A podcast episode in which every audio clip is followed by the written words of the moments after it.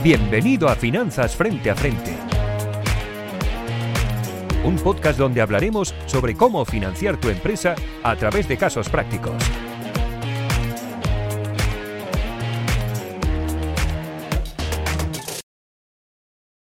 Bienvenidos al podcast de Finanzas Frente a Frente.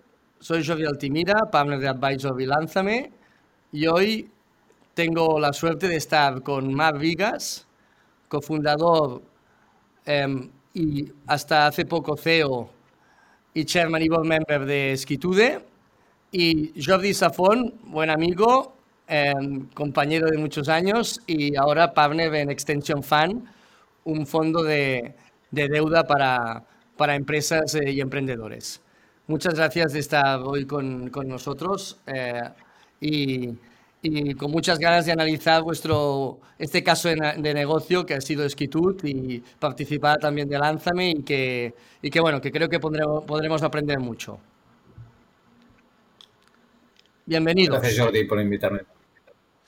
Eh, muchas gracias, mucha ilusión hacer este podcast con dos amigos eh, y, y nada, vamos a por ello. Vamos a por ello. Hombre, yo creo que Esquitut es un proyecto muy interesante que Comentábamos ahora previamente que ha pasado por muchas fases de, financiación diferente. Un primer periodo de 2012-2016 más bootstrap, un periodo ya de primera atracción y primera captación de inversión privada, que analizaremos más, y lo que es muy relevante en esta fase growth posterior, que ha sido pues la, la IPO realizada en, en Euronext, ¿no? Como, como que creo que, que será muy interesante entender ¿no? ese proceso. Un poco, eh, Marc, ¿qué es Esquitud y ese periodo inicial bootstrapping, cómo se inicia el proyecto, cómo se funda y, cómo, lo, cómo lo empiezas a impulsar junto a tus socios?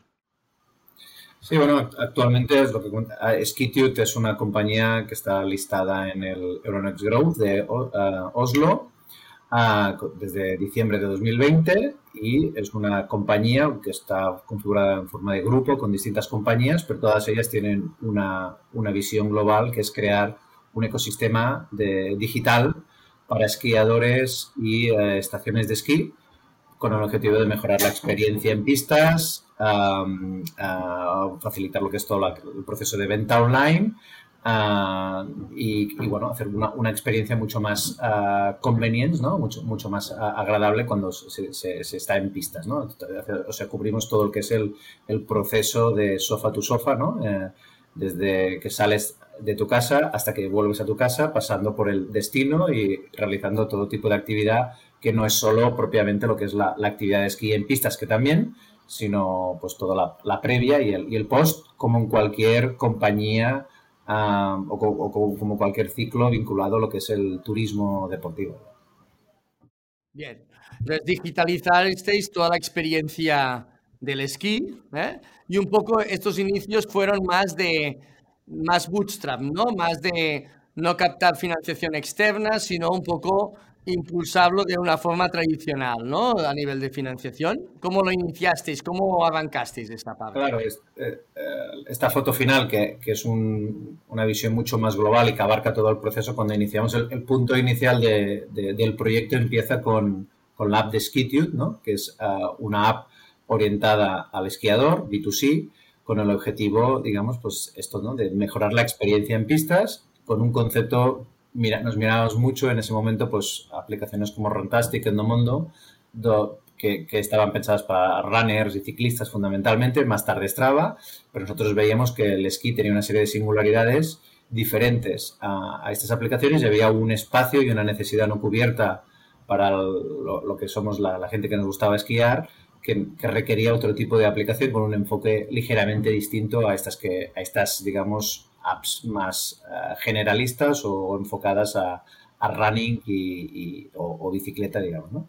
Eh, y este era el punto inicial, ¿no? cuando empezamos esto en 2012, evidentemente, con Bootstrap no, no, buscamos una financiación en, capital riesgo inicialmente, lo hicimos con capitales, capital propio, también con Enisas, Emprendetur, pues, yo conocía previamente pues todo, digamos, todas las herramientas, digamos, de financiación competitiva que, pues, que hay en, en, España, en Cataluña, etcétera, y esta lo utilizamos bastante bien.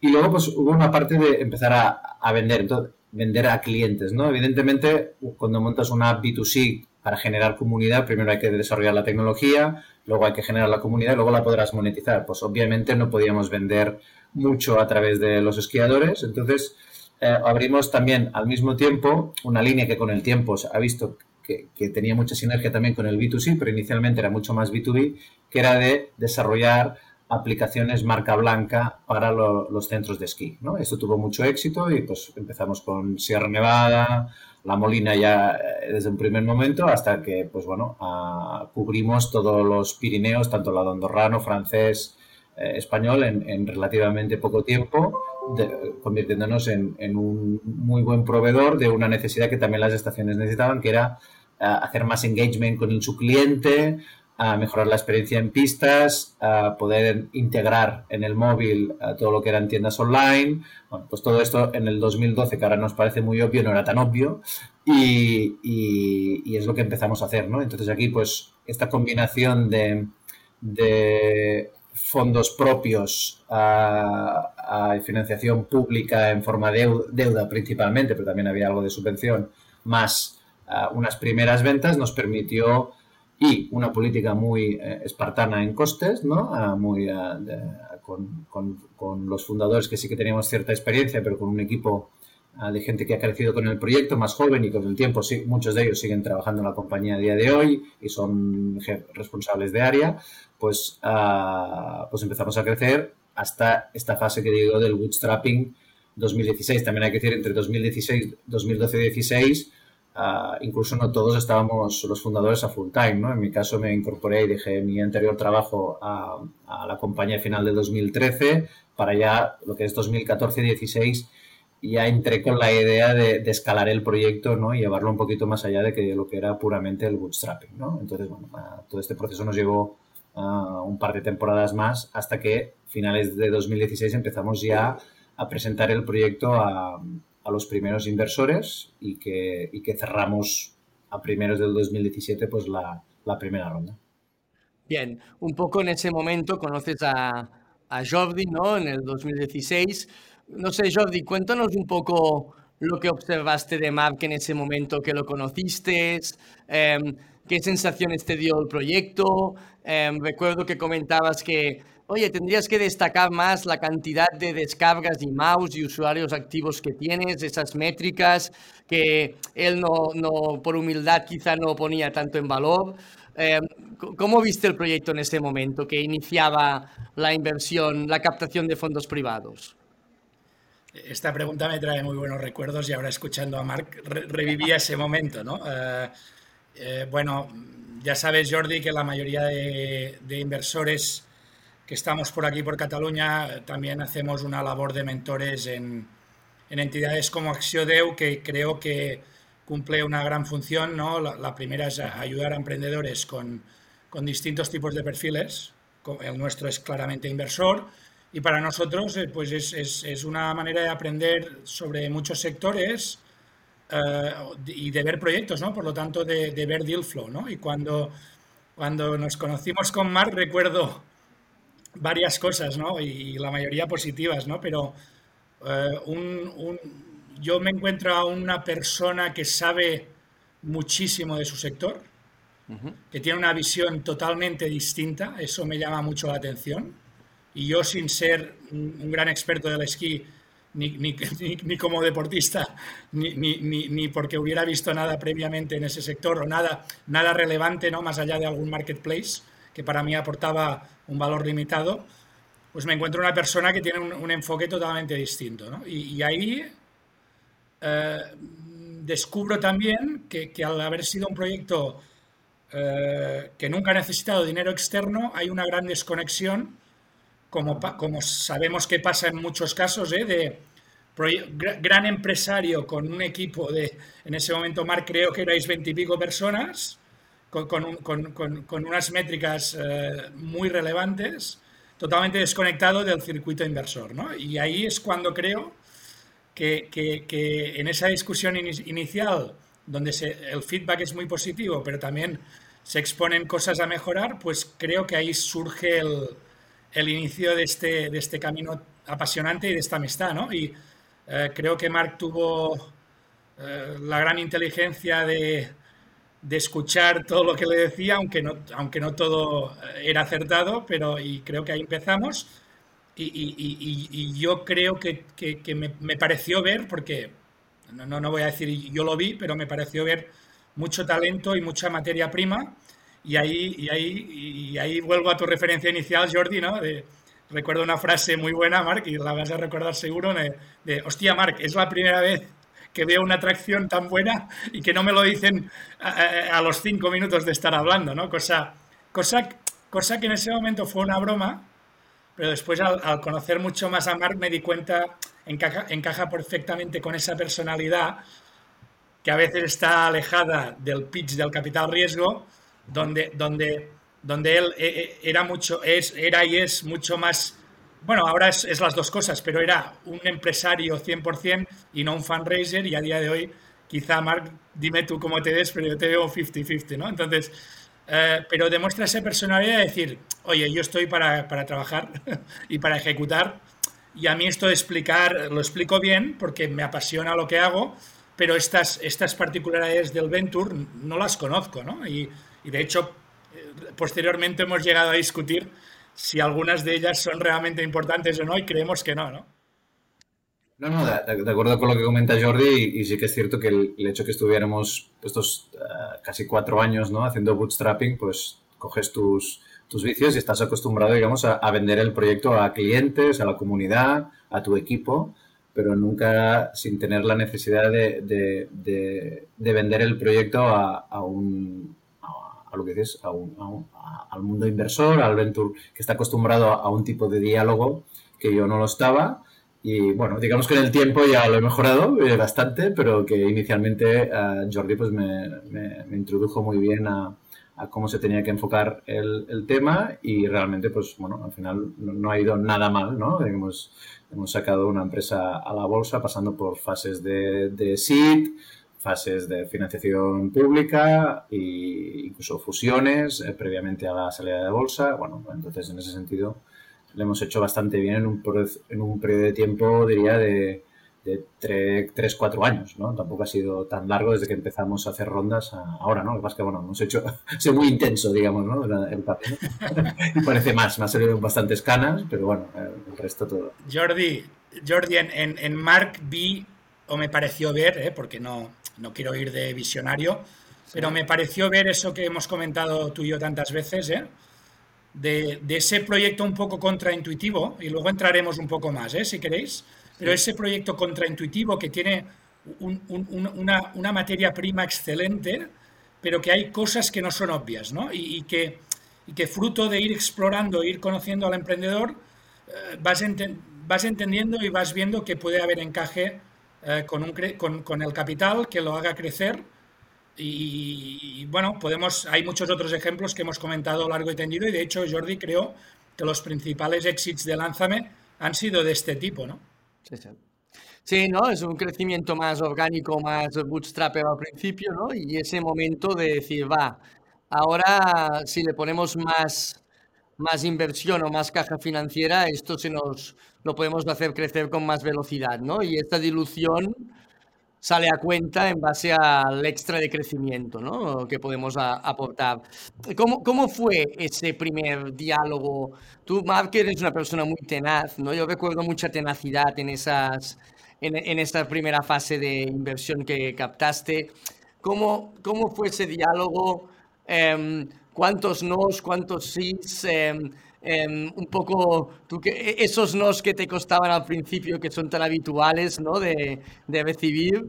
Em, cuéntanos un poco cómo viviste, viviste esta experiencia, esa captación de fondos. También un poco, Jordi, mm, nosotros en esa primera fase no invertimos. ¿eh? Y, eso también pienso que es interesante comentar por qué motivo no lo hicimos y luego sí, ¿no? Em, cuéntanos un poco, contate un poco esta, esta primera esta primera capitalización que hubo en el proyecto? Sí. Bueno, yo diría que, como evidentemente, no, creo que en nuestro proceso haya habido muchos más nos que, que, que sí, digamos, en el sentido de que empezamos en, me acuerdo perfectamente, noviembre del 2016 previamente un trabajo de, lo que digamos el típico investment readiness, ¿no? que es lo que estuvimos un poco trabajando un par o tres de meses con Jordi, también con Kim Pagans, otra persona vinculada a la emprendeduría en Girona y también que lidera eh, la, red de Business Angels de allí. Pues estas dos personas pues, me ayudaron digamos, a, enfocar este, este discurso y a, montar lo que era el pitch adecuado durante el verano, me acuerdo perfectamente. Pero una vez empezamos, eh, las respuestas eh, fueron gente que acaba de invertir en el proyecto la conocimos muy al principio, ¿no? Lo, que sí que es cierto que hicimos más, más, más, más presentaciones en otros fondos, ¿no? y sí que me di cuenta pues que a veces quizá nuestro tipo, como un poco ha dicho Jordi, eh, eh no encajaba en, las políticas o las tesis de inversión de, algunos fondos, eh, digamos, de, en España, fundamentalmente, porque tampoco buscábamos, en esa primera ronda no buscamos financiación fuera de lo que era España, ¿no? Entonces, todo lo que hicimos fue con Business Angels y VCs que estaban interesados en invertir en fases, digamos, um, seed, un poquito más de seed, ¿no? De, bueno, como primera ronda, ¿no? Hicimos una valoración, creo, de la compañía de unos 3 millones o algo así, de premonio o algo así, y captamos unos 600.000, bueno, digamos que era una ronda, no, no, era, bueno, la que era, pero tampoco era pequeña, teniendo en cuenta que era la primera, ¿no? Hay otras rondas que empiezan con ciento y pico mil euros, doscientos mil, en esta ya era de seiscientos mil euros la, la, primera, ¿no? Ah, porque seguramente ya había toda esta parte de bootstrapping donde habíamos ya, pues, ah, validado, teníamos clientes, facturación, usuarios y el tema. Lo que sí que es cierto, no se entendía mucho el, el sector, ¿no? Porque es un sector muy de, es un nicho, eh, y donde España hay un desconocimiento de esta industria, básicamente porque no es una industria importante, entonces entre el desconocimiento que nos encajaba en que era en la, tesis de inversión, pues bueno, quizá nos llevamos algún no, inicialmente ahora lo entiendo más, pero bueno, quizá era un poco más frustrante, ¿no? Pero con el tiempo yo creo que nuestra apuesta ha sido no, Skitut, yo siempre decía, es que Skitut no es un copycat de un proyecto que funciona en Alemania y lo aplicamos en España. Skitut es un proyecto que nace con una, una propuesta de valor uh, que no es un copycat de nada. Sí que nos inspirábamos, como te comentaba, en proyectos como Runtastic, eh, etcétera, que, pero aplicados al sector del esquí, que nadie lo estaba haciendo. Y allí, con una mentalidad global desde el primer momento. Y esto yo creo al final ha sido nuestra suerte, digamos. ¿no? Nuestra, nuestra ventaja ha sido que no hacer un copycat en España para que me venga otro fondo y compre mi crecimiento en el mercado español, sino crear un concepto, una, una compañía innovadora disruptiva, innovadora dentro de un nicho como el del esquí, en, el ámbito digital, con este objetivo de ir a, a, por todas, a entrar a mercados internacionales. Y al final lo hemos podido hacer. Y esta parte es la que creo que muchos fondos no estaban preparados o interesados en ese momento en invertir, porque con el tiempo pues, se ha visto que realmente se podía crear una compañía global uh, en este sector desde Girona, ¿no? Uh, esto, pero bueno, este era el riesgo que asumía o asumíamos cuando montamos esta iniciativa. Pero yo ahora mismo, yo creo que una de las cosas que hicimos bien y que recomendaría a cualquier emprendedor es montar una empresa con una visión global desde el primer momento, ¿no? Es porque si te, restringes a la zona de geográfica, para mí eh, te autolimitas desde, desde el minuto cero. De acuerdo, Marc, para reafirmar esto que dices, que, yo creo que había dos retos enormes. Em, el primero era la famosa estacionalidad, ¿no? O sea, todo el mundo entendíamos un Rantastic o un Strava, porque aquí en, España vamos a, salir a correr todo, siempre, ¿no? Eh, esa estacionalidad, a pesar de ser global y estar distribuido, distribuida la app en muchos países, eh, era algo que, recuerdo, Marc, que costaba mucho explicar bien o superar esa barrera, ¿no? Eh, esa era una de las principales. Y, la segunda era la monetización, que es otro caballo de batalla que siempre tenemos los emprendedores cuando nos, vienen a presentar eh, proyectos y, el, venture, el inversor, tener esa capacidad de, discernir entre los que no, no, monetizan, no van a monetizar nunca y les da igual y no saben cómo lo van a hacer y, y no tienen la capacidad para levantar todo el dinero que hace falta para llegar ahí o los que no monetizan porque es parte de la estrategia y además van a tener la capacidad de levantar todo este dinero. Ahí el, ejemplo que nos viene a todos a la cabeza excelente es Wallapop, ¿no? Pero, pero Mark en ese sentido ha sabido también hacer eso. Y eso yo, yo, notaba, eh, Mark, y no sé si lo recuerdas, bueno, estoy seguro que lo recuerdas perfectamente, eh, siempre, siempre nos encallábamos, eh, bueno, tú me dabas el feedback, que yo, yo te presentaba inversores, tú me dabas el feedback y normalmente, aparte de, de feedback más subjetivos, eh, eran estos dos. Jordi, muy, interesante también este punto y aprovecho ya para entrar, ¿no? ¿Por qué no invertimos en Lánzame? Es una gran pregunta, ¿no? y y una lástima, ¿eh? también te diría, porque eh, ya nos ha ido muy bien entrando más tarde, imagínate si hubiéramos entrado un poco antes, ¿no? Pero eh, en ese momento, y lo, y lo, hablamos, yo creo que lo hablábamos largo entendido con Mark y lo entendimos y también se lo hicimos entender a todos los fondos, ¿no? ¿Qué, hace Jordi aquí o qué hace Jordi aquí ayudándote, ¿no? O qué hace aquí en la reunión si, si ellos no han invertido, ¿no? En, nuestro caso era un, fue un caso clarísimo interno de, de portfolio construction, ¿no? En, en ese momento recuerdo que habíamos hecho, habíamos, llevábamos un buen ritmo de inversiones y habíamos hecho eh, unas cuantas em, agresivas que, recuerdo que muchas de ellas han, evolucionado bien, ¿no? Y, yo creía que en ese momento era mejor esperar un poquito más, no, no, por falta de confianza en el proyecto en absoluto, pero que iba a encajar mejor una presentación en comité eh, un poco más tarde como hicimos y aprobamos, ¿no? Entonces, eh, sabéis bien que al final eh, los gestores de los fondos somos los que hacemos el filtro, pero hay un comité que decide, donde todo el mundo tiene un voto y donde hay que llevar cosas muy bien trabajadas y tener un convencimiento total y saber eh, que, que, el comité te va a dar una serie de inputs. Entonces, yo, yo, creo que es mejor llevar un proyecto en el momento que sabes que, que se puede hacer a riesgo de pagar un poco más, que no eh, ir presentando, ir probando y, ir quemando un proyecto, ¿no? De decir, lo he presentado tres o cuatro veces hasta que me lo apruebes, ¿no? Em, Bien, un poco de, esa primera fase SIT a una IPO y una salida a bolsa, realmente hay un gran transcurso, ¿no?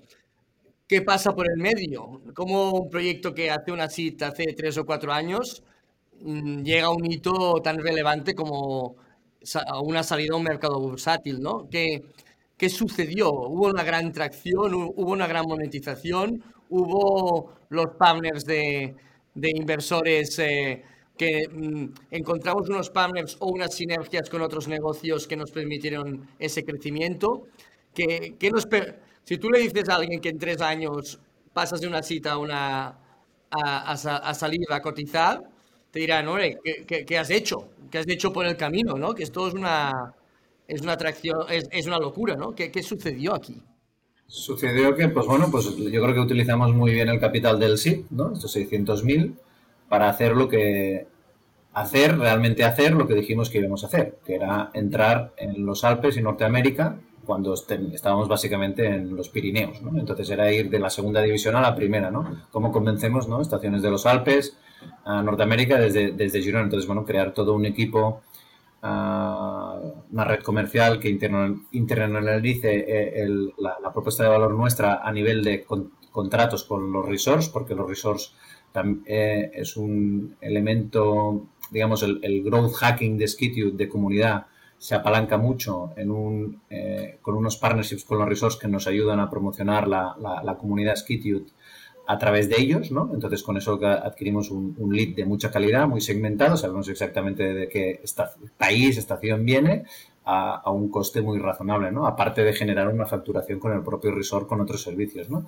Entonces ese modelo funcionó muy bien y eh, empezamos a, a, crecer muy rápido los, lo que eran los acuerdos con resorts de Estados Unidos, Canadá, Francia, Italia, ¿vale? Alpe, y en este proceso, pues sobre todo crecimos mucho en partnerships con resorts, que era una de las métricas de crecimiento, otra uh, comunidad, ¿no? MAU, ¿no? El tema del, del MAU, uh, los usuarios activos que creció a unos ritmos muy, muy, muy buenos, de manera directamente ligado a los acuerdos que íbamos cogiendo con los resorts. Y bueno, la monetización subía, pero no al mismo ritmo en este caso, porque tampoco era, el foco era, ya te digo, no está, yo siempre digo, es nuestro proyecto es primero tecnología, después comunidad, después monetización. Eh, entonces, y hay un cierto decalaje en, con modelos freemium, ¿no? De, de, que generas la comunidad con empiezas a monetizar pero bueno, eh, la monetización también creció, digamos, pero no era la palanca que subía más, era más los, los acuerdos con resorts y usuarios.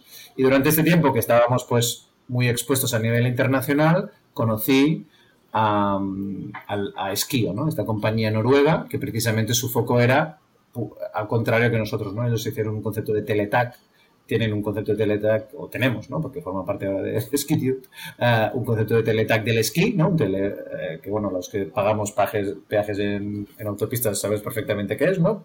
Pones el, el encima, en el coche, en este te lo pones en la chaqueta y vas a abrir, se te abren las puertas de los resorts y, te, y digamos vas facturando a, sobre tarjeta de crédito un modelo de pospago, ¿no? Entonces, este es el, este es el modelo de, de esquí, que lo tenían implantado fundamentalmente en, en Suiza, de, capital noruego, la expansión la, tuvieron en, en, Suiza fundamentalmente con 40, 50 estaciones de esquí de primer nivel, pero bueno, era claramente un elemento muy claro de monetización de, de, esquiadores, pero digamos que su punto débil no era, era quizá la adquisición, digamos, de, usuarios, ¿no? Es decir, pues era, al final pues fue cruzar esta capacidad que teníamos por un lado de llegar al usuario y generar este engagement y nosotros de incorporar Esquio a, la compañía. Inicialmente, de hecho, Esquio era uno de estos partners que antes de, iniciar un proceso de fusión con ellos,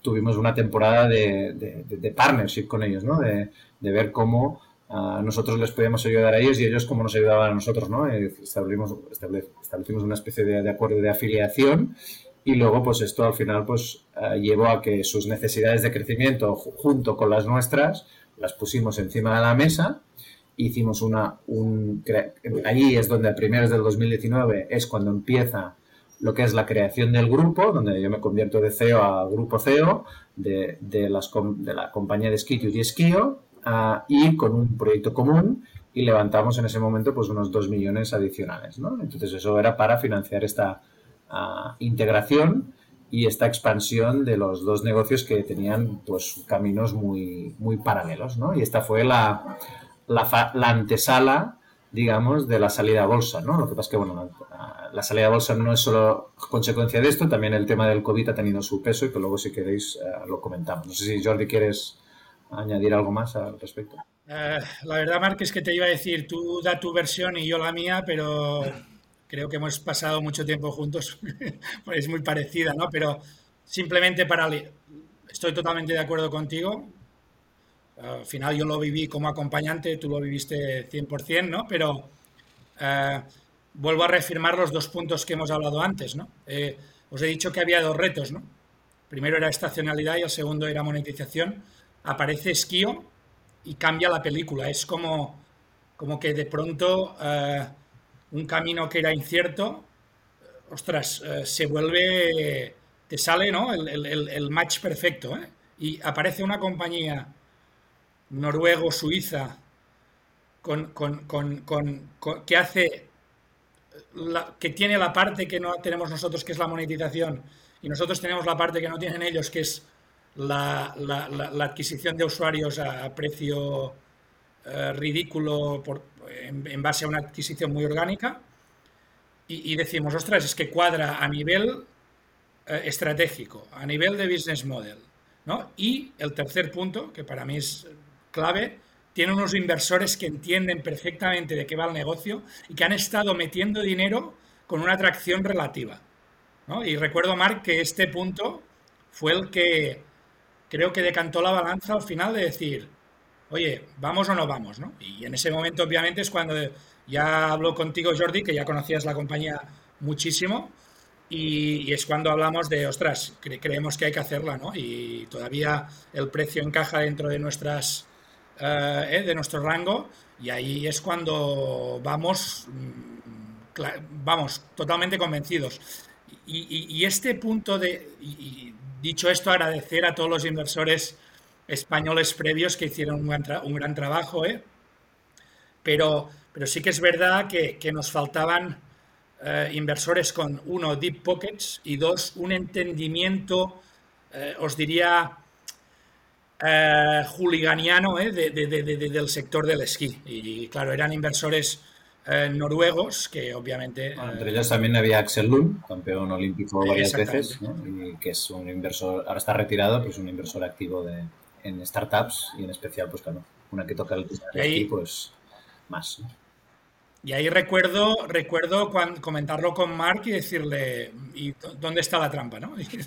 Y, bueno, la trampa fue que después una integración nunca es tan fácil como parece, pero eh, déjame decir también que yo ayude a Mark. ¿eh? Eh, aquí el mérito es de, de, él, de todo su equipo, de sus founders, David y Víctor, dos cracks también. Y, y bueno, yo simplemente di mi opinión financiera y bueno, algún, quizá eh, eh, también Jordi me hacía también de. Yo hacía de psicóloga a y, Jordi a mí. y, bueno, algún millón que otro bajamos, ¿eh, Mark? También, pero de precio, pero sí, bueno. Sí, no, ahí, ahí, empecé a, Me empezó a gustar el tema de lo que dices tú, ¿no? De, no, solo me gusta el día a día de la compañía, me empieza a gustar el tema de, de negociar rondas, condiciones. El, el mundo de los M&A, la verdad es que es muy apasionante, la verdad. Me, gusta, es una de las cosas que me ha sorprendido más. Como a la sinergia de negocio entre las dos partes era muy clara, ¿no? Por una parte digitalización y comunidad y por la otra parte monetización, ¿no? Pero ¿cómo viviste un poco más que esa, a nivel cultural esa, esa fusión, ¿no? Es decir, em, a nivel mercantil o a nivel de negocio era claro, pero a nivel humano, ¿cómo, cómo se, cuál, cuál, fue la, la, traducción de esa fusión? ¿Cómo lo, cómo lo vivisteis esa parte? Bueno, yo creo que la, más que cultural, al final Skitut, como ya habíamos empezado la, en el equipo de Skitut teníamos gente de distintas nacionalidades, ¿no? Incluso teníamos comerciales suecos, ¿no? Habíamos de Finlandia, gente de Italia. Entonces, yo creo que el, el, en la integración el, el tema cultural puede pesar, pero creo que el que más, cuando haces una, un M&A en dos compañías, aunque sean muy parecidas, hay el tema de la visión, ¿no? Es decir, cada uno barre para, digamos, tiene la tendencia hacia su casa y es, y es, aunque esté muy alineado, hay cierta fricción en, porque cada uno entiende la compañía como, sobre todo cuando éramos compañías, pues que ya teníamos en ese momento pues un, más de cinco años, ¿no? Cada uno desde que se había fundado, ¿no? Entonces, bueno, hay esta, esta parte, digamos, de cómo haces converger hacia una cosa, a una única visión, ¿no? A dos proyectos que tenían unas visiones inicialmente distintas porque eran dos compañías distintas con una propuesta de valor ligeramente distinta, aunque atacabas al mismo target, esquiador, gestores de estaciones de esquí, ¿no? O destinos de esquí, ¿no? yo creo que más que el tema cultural, yo creo que el tema de la dificultad cuando hay un M&A está en esta alineación ¿no? de la cultura de la empresa, ¿no? de cada uno. Y, no, es tanto de si somos españoles, catalanes, franceses o, noruegos. ¿no? Yo creo que el tema está más aquí, el reto, ¿no? en, las diferencias de culturas de, propia de la compañía y no tanto de culturas de, del país de origen. Evidentemente, pues ah, también puede haber diferencias entre culturas de, donde naces y, entonces, bueno, esto es un añadido, pero no creo que sea la parte más crítica.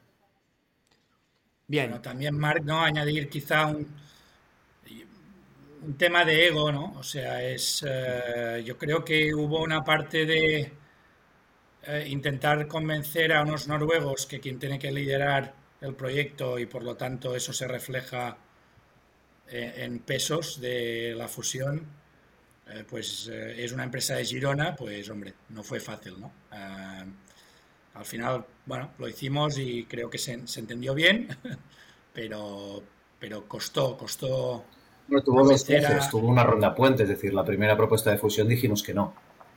Sí. Precisamente por esto que tú comentas, Jordi, ah, de, quien lideraba la, operativamente la, la, integración, ¿no? Entonces, eso originó que hicimos una una, una ronda puente con el mismo con los mismos inversores que confiaron en Skitute en, el primer, la primera ronda ah, y básicamente pues fue un tema de ganar un cierto tiempo en estas negociaciones que sabemos que al final ah, tenían unas probabilidades muy altas de, éxito de, cerrarlo, ¿no? Pero tuvimos que bueno, se, alargó desde lo, bueno, de hecho fue, la primera intentona fue mayo, junio del 2018 y se concretó realmente el tema a finales de pasó medio año hasta que dijimos no y volvimos a reabrir después de verano y, cerramos a finales de año, ¿no? Pero hubo una aproximación donde se, descartó la, fusión. Yo, yo, creo, Marc, dos de las claves también, ahora que cuentas esto y me lo, me lo haces recordar otra vez. Eh, bueno, hiciste, hicisteis muchas cosas bien, hicisteis muchas cosas bien, pero hubo dos muy relevantes. ¿no? La, primera creo que fue eh, conjuntar los intereses de la nueva fusión con los inversores en ese momento y respetar el papel que habían tenido hasta ese momento y por lo tanto eh, convencerles de que ese era el mejor camino, pero tomando muy en cuenta su opinión. Y, la segunda es, creo que fuiste capaz de dejar el, ego de lado, ¿no? que no siempre es fácil, y, poner los intereses de la compañía por delante de, ello, ¿no? Y saber ceder cuando había que ceder, pero saber luchar las cosas que eran eh, realmente deal breakers porque afectaban a mucha gente, ¿no? Eh, em, co-founders, empleados, inversores. Muy bien, entonces nos viene el COVID, ¿no? Que nos afecta un poquito, ¿no? Nos afecta un poquito la actividad mercantil, ¿no? Es decir, nos afecta un poco, nos, nos, cae de lleno el COVID. Y aquí va y a la salida a bolsa y a capitalizarse, ¿no? Es decir, esto, esto ¿qué, ¿qué sentido tiene esto en pleno COVID, hacer una cosa así? Bueno, ahora te lo explico, pero bueno, yo creo que ha sido el, al final lo que decíamos, ya, ya habíamos quedado el grupo, había la expansión, y luego viene el COVID, que es que pasas de, de, 100 a 0 en, un día, ¿no? Me acuerdo perfectamente en marzo, ¿no? Dicen, cerramos las estaciones, ¿no? Y la, el, el, teletac del esquí que va a ir facturando cada día, pues bueno, su, su cantidad, ¿no? El golpe y porrazo. ¿no? A cero y un rip, ¿no? Eso como muerte, eso que dices muerte cerebral, ras, cero, cero, cero, claro. Habían cerrado pistas en plena temporada y no había facturación porque estaban cerradas todas, todo el mundo en casa, ¿no? Empezamos a... Sí que es cierto que eran mediados de marzo y habíamos hecho... pero bueno, nos faltaba mediados de marzo, la parte de abril, que todavía, aunque aquí eh, en el sur de Europa las estaciones cierran antes, en el norte eh, el, Semana Santa es, un, es muy buena época para hacer buena caja, ¿no? Entonces allí, pues, eh, inicialmente la reacción inmediata fue aplicar un ERTE parcial al equipo, ¿no? Porque habían... eso es lo, que vivimos, ¿no? Es, primero es... Uh, ¿qué, ha, ¿Qué ha pasado aquí? ¿Qué está pasando? Suerte que es el final de temporada y el impacto en los números no va a ser muy grande, pero vamos a ver qué pasa, ¿no? Me acuerdo perfectamente que me enviaron un informe desde uno de los inversores noruegos, el que es público Investinor, me dice, bueno, plan de contingencias si esto dura más de seis meses, ¿no? Ahora nos reímos de esto, ¿no? Más, si dura más de seis meses, ¿no? Eh, pues imagínate la, la, previsión, ellos que eran muy, yo cuando lo digo, bueno, no, va a haber para tanto, ¿no? Pues imagínate seis meses, nos los hemos comido tres veces, ¿no? Llevamos ya un año y medio con la, con la historia, ¿no? entonces, pues bueno, en ese momento, pues, primer, inicialmente fue contracción, ¿no? De decir, bueno, vamos a mantuvimos todo el equipo, pero con una dedicación parcial. Esta actividad a partir de junio la volvimos a recuperar porque, bueno, durante este tiempo de estar todos cerrados en casa, en este eh, que no podíamos salir, incluido yo, pues eh, empezamos justo con, también con Jordi pues a hacer una exploración del mercado y presentamos pues en junio, ese junio que todavía estábamos ahí empezando a salir, un informe de oportunidades de compra de compañías en nuestro sector del ámbito digital que también, pues bueno, estaban un poco también a, verlas de la misma manera que estábamos nosotros, ¿no? Es decir, estábamos en un, entonces, es decir, en un momento donde todo el mundo se está struggling, ¿no? Está contrayéndose y, no sabe qué pasará, pues eh, se empezó a, a, trabajar en la idea de que lo que tenemos que hacer es un paso hacia adelante y a, capitalizar la compañía para crear un grupo mucho más sólido que diera espacio a no solo Skitio y Esquío, sino a otras compañías que estábamos viendo que eran, son, eran buenas compañías, estaban pasando por un momento ah, delicado, pero que, con una buena financiación, en el momento que esto volviera a recuperar la, normalidad, pues ah, el deal podía ser muy bueno para los intereses de la compañía. Y esto es lo que hicimos y esto es lo que, eh, esto se, se fraguó, pues empezamos a trabajar la idea julio, agosto. y, en diciembre estábamos ya listados en un sprint muy bestia, ¿no? Hicimos en, en cuestión de medio año, desde que empezamos a hablarlo, uh, listamos la compañía, también uh, acompañada de un apetito uh, inversor en los países escandinavos bastante más alto que otras regiones, debido también a, a que los inversores eh, noruegos que estaban muy había un cierto capital puesto en todo lo que es oil, todo lo que es petróleo, lo, lo sacaron de allí y empezaron a ponerlo en, en tecnología, ¿no? Entonces, bueno, pues eh, aprovechábamos, digamos, también este momento para... Era el momento ideal para hacerlo. También veíamos que debíamos de hacerlo antes de que empezara la temporada y por ahí el medio, no solo este discurso de que íbamos a hacer M&As lo íbamos a hacer, sino que antes de salir a bolsa ya habíamos cerrado acuerdos para la adquisición de dos compañías, una norteamericana como Liftopia y una suiza como Spondlio, ¿no? que eran ah, otras, son otras compañías que se encajan dentro de esta filosofía de ecosistema digital para el sector del esquí, ¿no? Sin entrar en detalle, que es lo que hace Dynamic, Liftopia, son bastante conocidos en el ámbito del dynamic pricing y Spolio, digamos, en ese sentido es un, es un B2B de, de, servicios digitales también para, para ski resorts y destinaciones de, turísticas. Y bueno, esta ha sido la, la, estamos, digamos, en la fase de, consolidación, ¿no? Ahora ya es ahora somos claramente un grupo, un grupo con sede en Noruega, con compañías ah, operativas en, España, Suiza, uh, Estados Unidos, fundamentalmente, ¿no? Y con un enfoque global y donde los resorts pues les podemos ofrecer muchas más servicios que, que cuando empezamos y a los usuarios uh, y el esquiador en sí, pues lo mismo. Visto desde un punto de vista más financiero, lo que pasó, lo que pasó cuando vino el COVID fue que, que, que, Skitude fue capaz de, convertir e, eso que, ya se ha convertido en un tópico, ¿no? Es convertir una, una, una debilidad, un problema en una, en una oportunidad, ¿no? Pues, pues eso fue lo que pasó, un análisis de donde se juntaron los distintos pasos de la compañía, ¿no? El primero eh, un Mark, un CEO que conoce perfectamente el sector del esquí, por lo tanto, a todo, al 90 y pico por ciento de las compañías digitales que hay, sumado a unos inversores internacionales con, con capacidad, pulmón para acompañar y contactos para, para potenciar la segunda ventaja competitiva post-fusión, que es levantamiento de capital.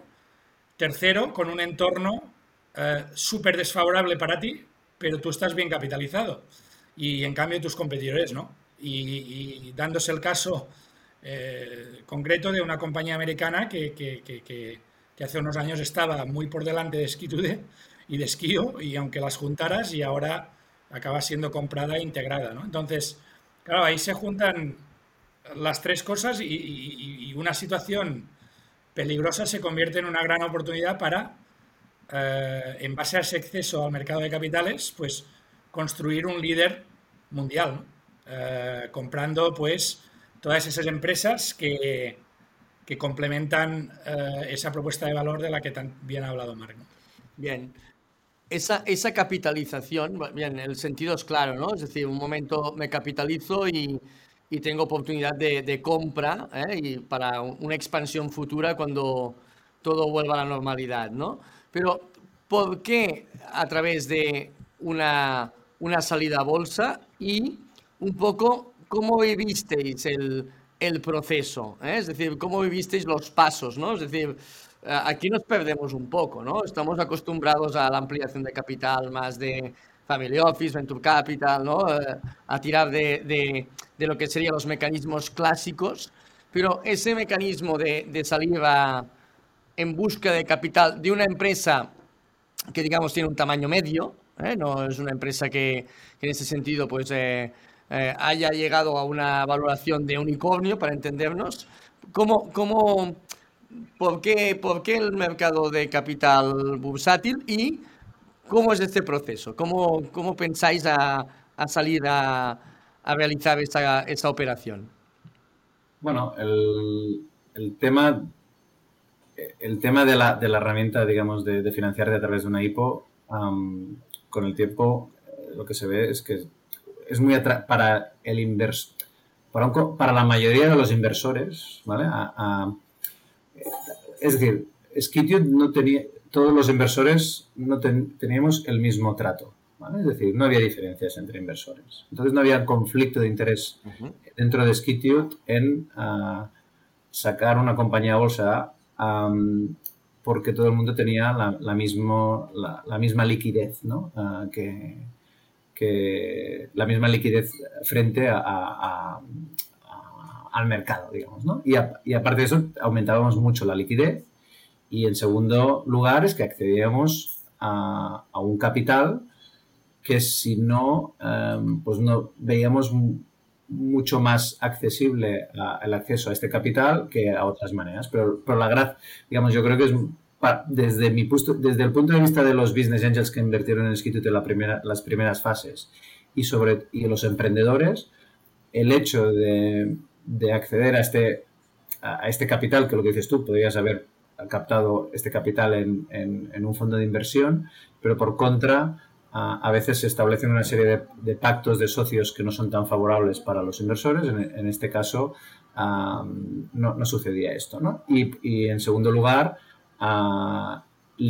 ponían eh, la acción líquida. ¿no? Por tanto, al inversor, a los business angels o incluso los, los socios fundadores, nos permitía hacer líquido parte de nuestras acciones y sin necesidad de vender uh, toda la compañía, digamos, ¿no? Y uh, también el hecho de salir a bolsa, el mindset lo mantienes en el sentido de mantener este objetivo que, como decía en el principio, cuando creé Skitute, creamos Skitute con David y Víctor, nuestra visión era de crear un, un líder global, no un líder, digamos, regional, y por tanto, esta mentalidad de ser el, el, el umbrella, ¿no? el paraguas que englobe a todo un conjunto de compañías con distintos productos y servicios orientados a este sector, esto tienes que tener la ambición realmente de crear este grupo, ¿no? Y este grupo en el sector no existe, ¿no? Entonces, la salida a bolsa realmente es el, paraguas ideal para hacer esto. Y entonces haces que los socios tengan una mentalidad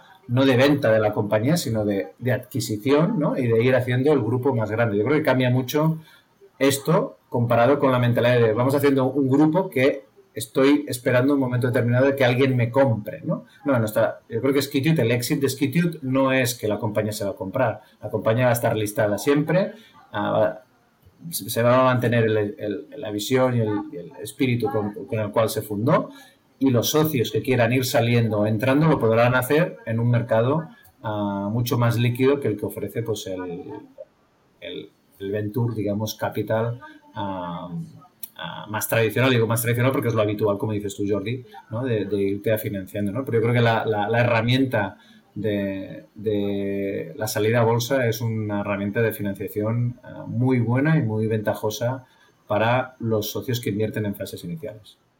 Yo, creo, yo creo, Jordi, lo hemos, lo hemos hablado los tres, ¿eh? que el, mercado público de capitales es el gran desconocido de, en, en, Europa, sobre todo en España, pero también en Europa comparado con Estados Unidos. Es el gran desconocido de esta última fase final de financiación de las startups, que cuando llegan allí ya no son tan startups, ¿no? Pero aquí estamos más acostumbrados, yo creo que por dos motivos principales. El primero, por ciertas ineficiencias de funcionamiento y comunicación de los mercados eh, públicos, y el segundo, eh, porque los emprendedores no, no lo estudian como una opción, bien sea por falta de tiempo, falta de foco, falta de, de, de, un, de un, estudio financiero riguroso. Hay bastante desconocimiento, lo que se está cambiando. ¿eh? O falta de alineamiento de lo que decíamos de, no, yo es que quiero que me compren. Bueno, pues te compra, en vez de comprarte el líder de tu sector, te compran inversores, o sea, fondos que, que buscan cotizadas, con lo cual puedes tener este premium de, público versus privado, este premium de valoración. Eh, o sea, cosa que es súper positiva para la compañía porque entonces estos inversores no son tan sensibles al precio y la negociación es mucho más agradable. Y eso no, a mí no me compra nadie, a mí me invierten estos fondos para yo tener suficientemente deep pockets para arrasar con el sector, ¿no? O bien sea con crecimiento orgánico, o bien sea vía compras, ¿no? Y eh, entonces no, no, me gustaría decir que quien no va al mercado de capitales no tiene ambición. No, no, no, no, quiero, no digo eso, pero, pero sí que es verdad que, hombre, cuando te sitúas en depende de qué sector y en depende de qué, de qué posición de liderazgo, yo creo que sería interesante darle una, vuelta y en ese sentido creo que Mark, bueno, ya lo estás haciendo y creo que lo vas a hacer más. Eh, tu labor de evangelización con los emprendedores va a ser, está siendo y va a ser muy importante porque tú ya has pasado por eso y en ese sentido creo que yo mm, vas a explicar pues lo bueno y lo malo y lo tan bueno, ¿no? Pero sin duda es algo que, que, bueno, que yo, yo, yo, no, no tengo ninguna duda que, que voy a explorar, ¿no? Muy bien. Sí, sí, es una herramienta más que es verdad que muchas veces no nos planteamos y, y sin duda sin duda en este caso pues es, es interesante.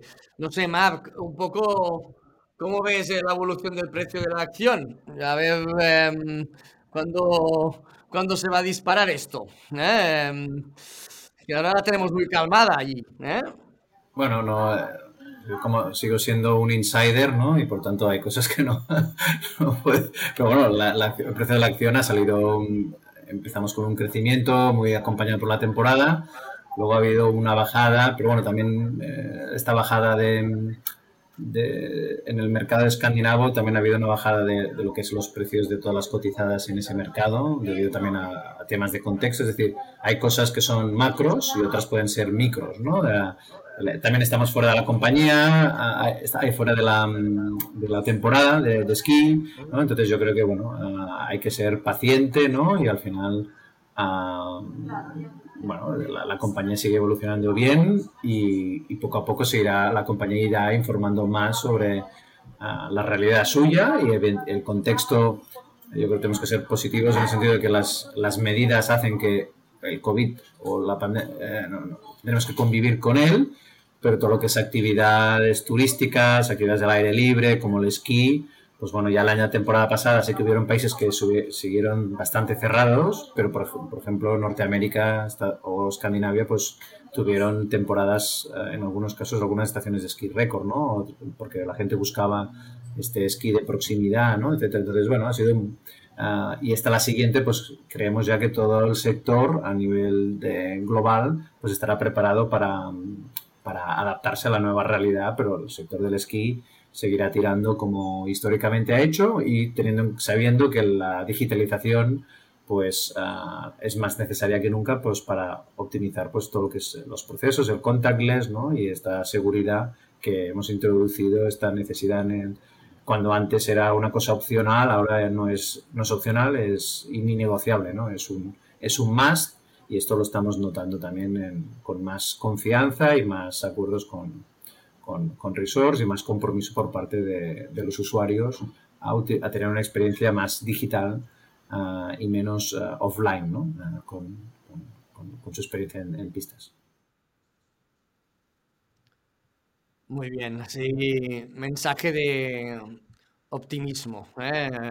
Vamos, a, vamos a ver cuando salgamos de todo esto la, cómo va evolucionando y esa, esa solidez que tiene la compañía seguro que se traslada mm, a nivel de crecimiento. ¿eh? Oye, pues eh, muchas gracias a los dos por, por, esta sesión, muy interesante todo el transcurso de la compañía desde 2012, con esas fases que hemos comentado, desde el bootstrapping a la, primera, las primeras capitalizaciones, a una fusión y a una salida a bolsa. ¿eh? Es decir, aquí nos has hecho cuatro podcasts en uno, ¿eh? es decir, em, los, cuatro, los cuatro conceptos, cuatro, ¿eh? cuatro, cuatro sesiones concentradas en uno. Esto, esto es impresionante. ¿eh? Muchas felicidades y, y, bueno, ha sido todo un placer poder estar, contribuir, ¿no? Y Jordi que ha vivido, pues fíjate, todo, todo este transcurso, esto en, en, un máster no te lo cuentan, ¿eh? Es decir, eh, esto es una, una vivencia así espectacular y yo todavía recuerdo, fíjate, cuando fuimos a Canarias, ¿eh? en, en, esa semana de B-Booster, fíjate si ha, fíjate si ha llovido y, y, y, todo lo que ha pasado, ¿no? O sea que es, es espectacular, ¿no? Cuando lo... Os lo habéis pasado bien, ¿no? Nos lo hemos pasado bien, nos hemos pasado bien y hemos hecho negocio, las dos cosas. Pero bueno, lo que dices tú, y, traba, y negocios y trabajar mucho, las tres. ¿eh? Trabajar mucho, pasarlo bien, uh, negocio, las tres. Negocio que viene del latín de la negación del ocio. Imagínate. ¿eh? O sea que, claro, fíjate, pues cuando juntas ocio y negocio ya es espectacular, ¿no? O sea que, que, que muy bien, muy bien. Y, y nada, muchas gracias y, y estamos en, en, contacto y seguro que va a gustar esto, ¿eh? porque ha sido impresionante la historia. ¿eh? Muy bien. Gracias a ti, Jordi. Sabes que nos hace mucha ilusión estar aquí, en tu casa, ¿eh? de manera virtual, pero bueno. Gracias, Jordi. Jordis, eh? Eh, ens veiem aviat. Merci. Claro que sí, Marc. Un abrazo a los dos.